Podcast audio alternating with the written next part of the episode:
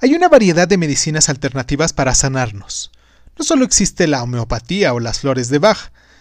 Aquí les voy a hablar un poquito más sobre otras para que podamos conocer juntos y que las podamos explorar. Por ejemplo, la aurosoma, que es la curación por medio de frascos de colores que combinan esencias aromáticas, piedras preciosas y plantas.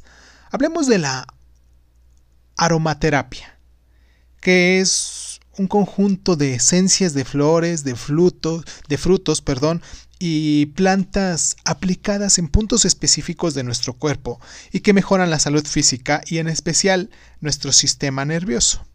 Hablemos del biomagnetismo, que cura a través de imanes y convierte el pH a neutro, causando la eliminación de virus, bacterias, parásitos y ciertos hongos.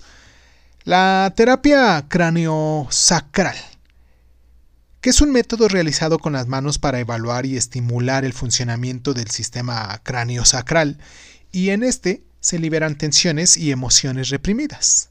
Está el Disha, que es la transferencia de energía divina que ayuda a liberarnos de los condicionamientos que nos han hecho sufrir por tanto tiempo.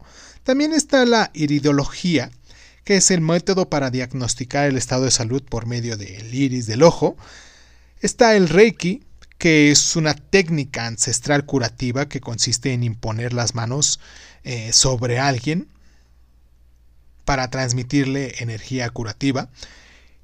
Está la Resonant Reparating, que integra todo tu ser a través de la palabra y la verificación muscular con la kinesiología, que identifica patrones eh, de creencias negativas en tu inconsciente que impiden mm, lograr lo que siempre has deseado y por último está la terapia de las vidas pasadas, que es la sanación de comportamientos destructivos que traemos en nuestra información genética por medio de inducción hipnótica a nuestras vidas pasadas.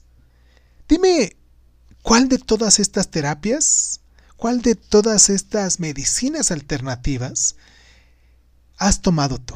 Escríbemela en los comentarios, ¿vale?